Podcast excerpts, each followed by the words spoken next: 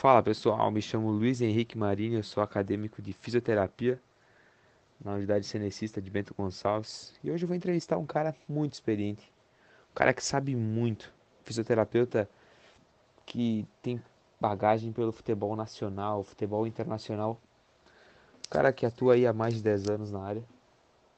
Então, hoje a nossa conversa vai ser com ele, Douglas Tedesco, ele que é fisioterapeuta do Clube Esportivo de Bento Gonçalves e do time de futsal também, o BGF, Bento Gonçalves Futsal. Douglas, quero ouvir de você. Quais são as causas diárias que levam as pessoas a terem dor no joelho? E essa dor, ela pode ser uma dor uh, de forma traumática ou não? Como tu, tu me explica isso aí?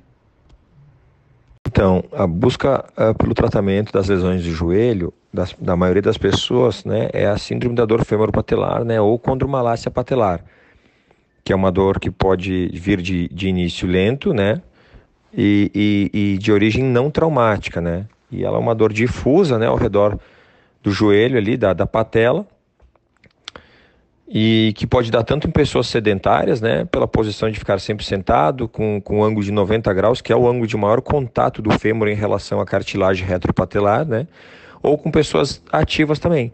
Então esse é o maior nicho de mercado hoje uh, sobre dor do joelho, tá? Dentre essas dores diárias que a maioria das pessoas tem no joelho, né, a gente pode citar algumas uh, das principais lesões, por exemplo, o rompimento de LCA e LCP, uma luxação patelar, uma condromalácia patelar. Nos dá uma explicação do que, que é né, essa lesão e qual o papel da fisioterapia para com elas. A LCA, então, uma ruptura comum assim dentro do futebol profissional, é o que mais acontece, né? Porque por que, que acontece muito no futebol? É o fato do, do, da gente fazer rotação no tronco, por exemplo, estar correndo para uma direção, daí você troca de direção, por exemplo, mas a chuteira, é, ela tem umas travas, ela fica presa na grama, e quando a gente roda o corpo e o pé não gira lá no chão, ele fica preso na grama, acontece a ruptura do ligamento cruzado anterior, né? Então ela acontece inclusive sozinha, sem um trauma específico, que é o que é mais comum. A lesão de ligamento cruzado posterior, do LCP, ela é mais de origem traumática, ou seja, acidentes de moto, por exemplo, quando tem uma batida na frente da tíbia, né, a tíbia desliza de forma posterior e, e rompe esse ligamento. A reabilitação das, das, duas situações são diferentes, existem etapas diferentes dentro do processo a serem respeitadas, né? então cada um tem as suas particularidades. Uh, lesões de menisco também são muito comuns, a, a, lesão de menisco geralmente ela é feita a cirurgia de forma desnecessária hoje da grande maioria das lesões. Por que, que eu falo isso? Hoje tem muita gente operando o, o menisco, retirando partes desse menisco lesionado sem a necessidade. Qual a real necessidade da gente ter uma cirurgia de menisco? É aquela que limita a amplitude de movimento. Por exemplo, flexão e extensão do joelho limitada, a gente tem a garantia, né? A segurança de que sim, há necessidade de limpar um fragmento aí que está solto no joelho e, e aí uma videoartroscopia é o mais recomendado. Enfim, as lesões de menisco hoje são muito comuns e tem muita gente fazendo cirurgia e procurando pelo serviço de fisioterapia para esse tipo de reabilitação. Às vezes vem junto a cirurgia de menisco, né, vem a lesão de menisco junto com a lesão de cruzado. É muito comum também, quando, quando torce o joelho, quando a gente roda em cima da articulação do joelho e rompe o, o, o LCA, muitas vezes o, o, menisco acaba lesionando junto e aí o cirurgião, durante a, a cirurgia de LCA, acaba já uh, limpando a articulação do joelho também e arrumando esses fragmentos aí soltos do menisco. Ela é feita de forma simultânea.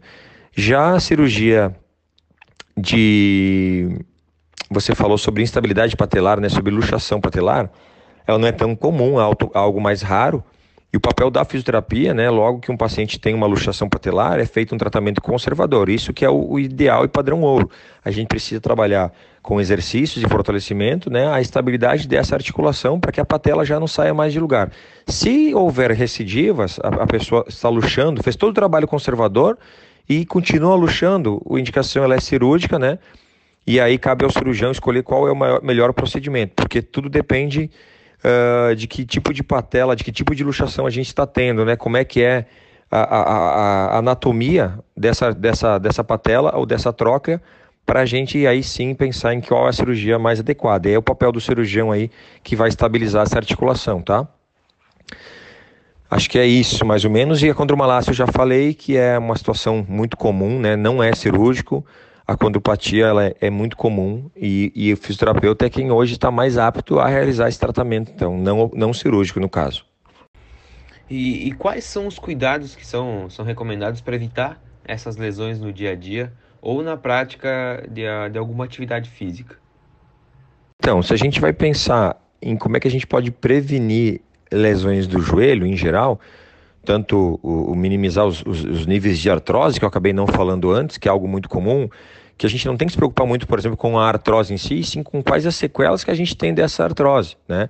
Ter artrose é algo muito comum, mas tem gente que tem uma artrose muito severa, mas que ela não tem, não deixa as sequelas de movimento no joelho ou de força. Então a gente não trata a artrose, a gente trata tudo aquilo que a artrose nos deixa aí de marcas, né? Ou seja, perda de movimento, fraqueza, dor, edema, etc.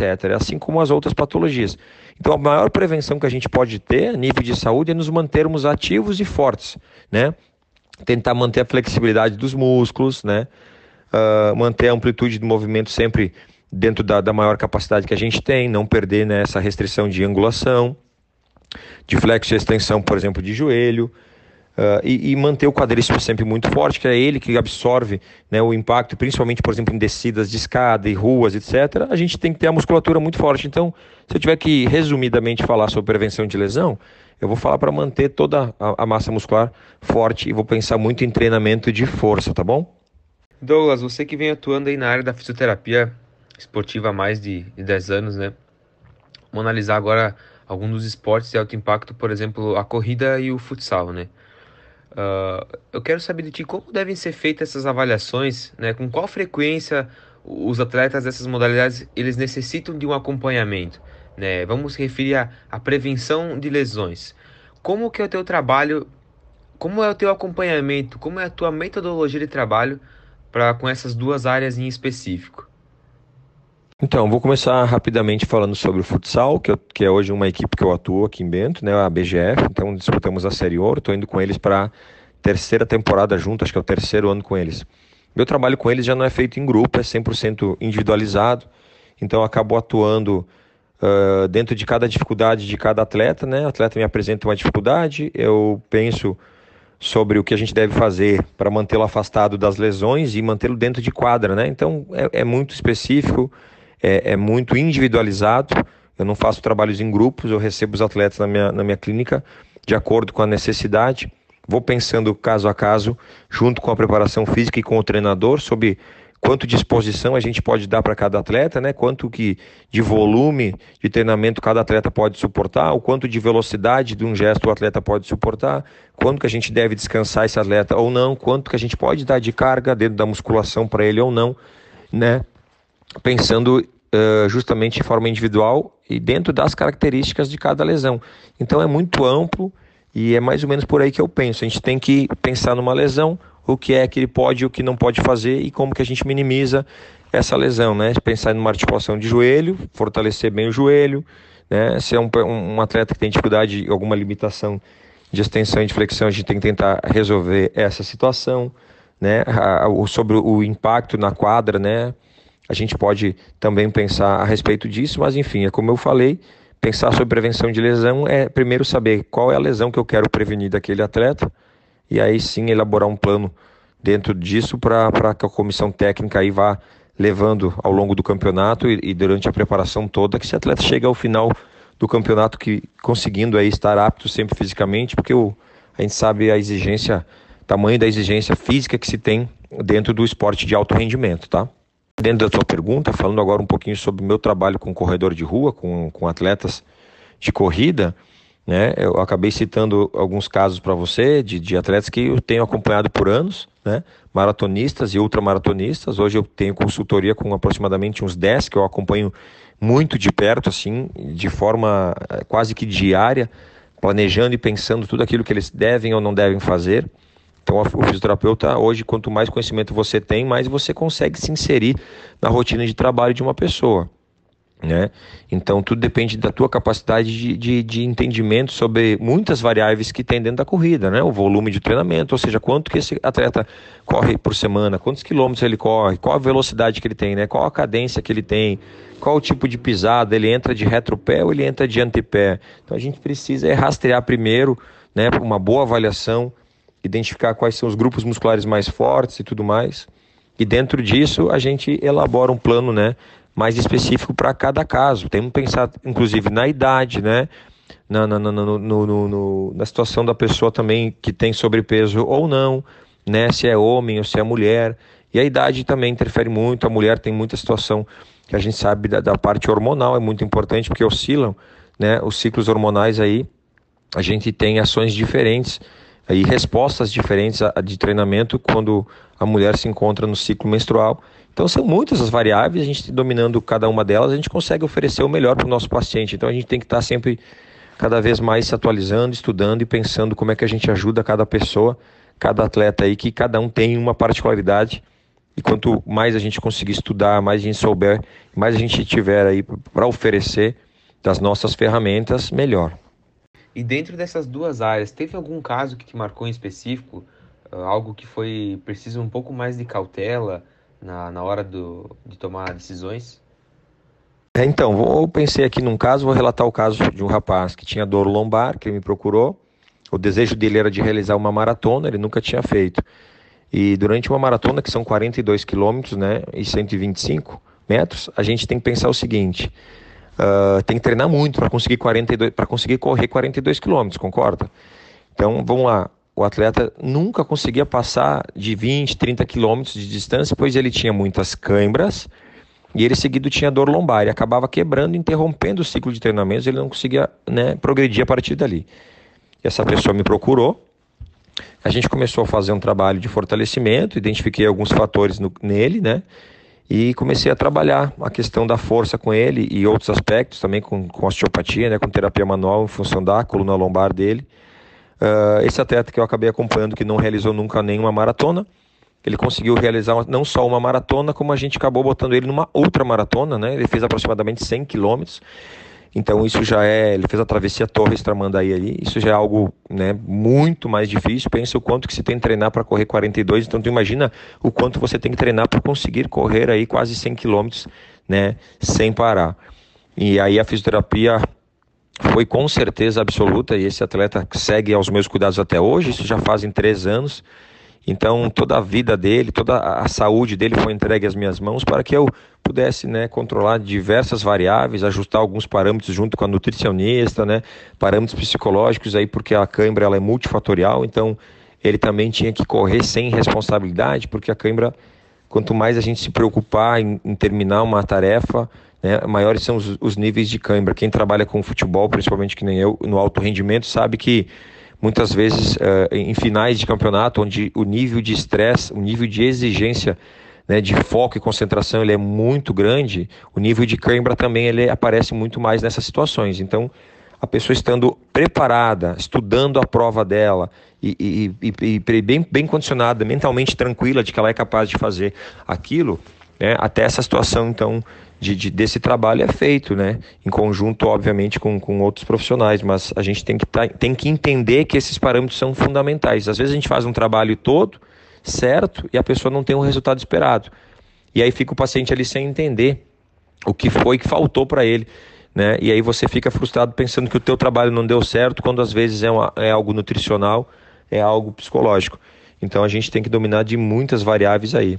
Hoje, dentro da fisioterapia, muito tem se estudado sobre os fatores biopsicossociais nos processos de reabilitação e a gente tem que estar atento a isso, tem que estar atualizado. A gente não precisa ser psicólogo, não, a gente não precisa ser nutricionista, óbvio. A gente não vai dar dieta para a pessoa, mas a gente tem que ter o mínimo de entendimento para saber se essa pessoa está tendo um acompanhamento adequado da sua nutricionista ou se a nutricionista, inclusive, ali já está um pouco ultrapassada, com dietas às vezes inadequadas, né? Enfim, a gente tem que acabar entendendo um pouquinho de tudo porque corrida, alto rendimento não depende só de uma variável, não depende só de uma profissão aí ajudando, tá bom? E você como fisioterapeuta, né? Qual a visão uh, diante da fisioterapia, nesses anos de atuação que, que tu teve, que você acha que ainda uh, precisa evoluir no, nos fisioterapeutas de hoje e nos futuros fisioterapeutas para que a fisioterapia ela avance, avance um degrau, que o que o que a gente, que a que o nível da fisioterapia possa se tornar mais elevado. É aquilo que eu sempre digo, vou repetir a técnica que eu mais bato, e eu acho que é onde a gente é, está sendo deficitário na, na, como profissão e como profissional, é não termos o entendimento né, de, de força, de hipertrofia, de volume de treinamento. Né? Hoje a prevenção de lesão ela está voltada para esse lado.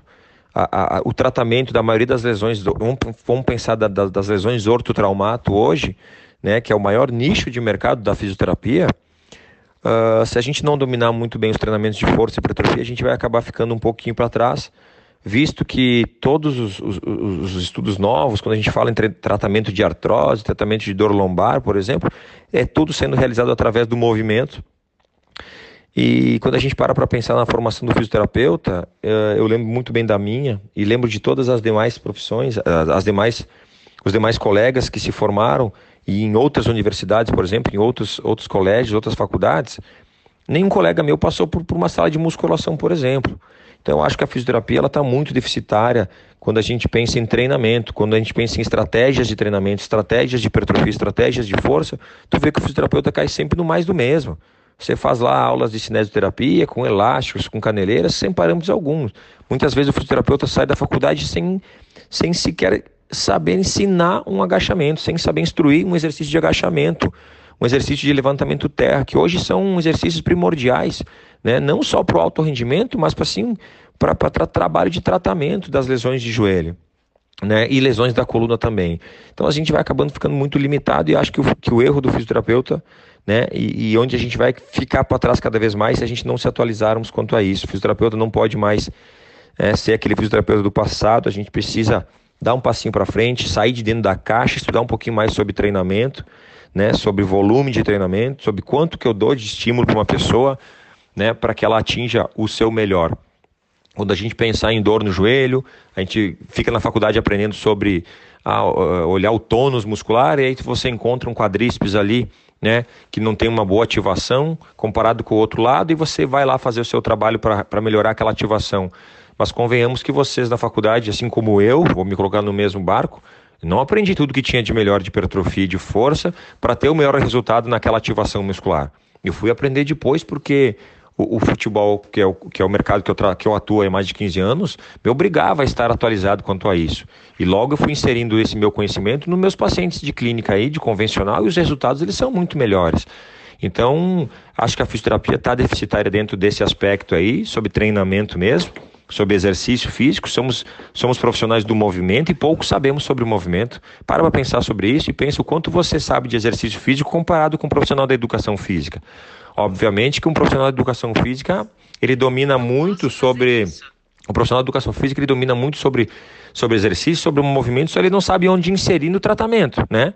Mas a gente está aqui sabendo sobre tratamento, sobre quais são os problemas, né? Quais estruturas estão machucadas né? Mas a gente não sabe quanto que a gente pode colocar de carga para ter o melhor resultado. Então falta muito isso ainda.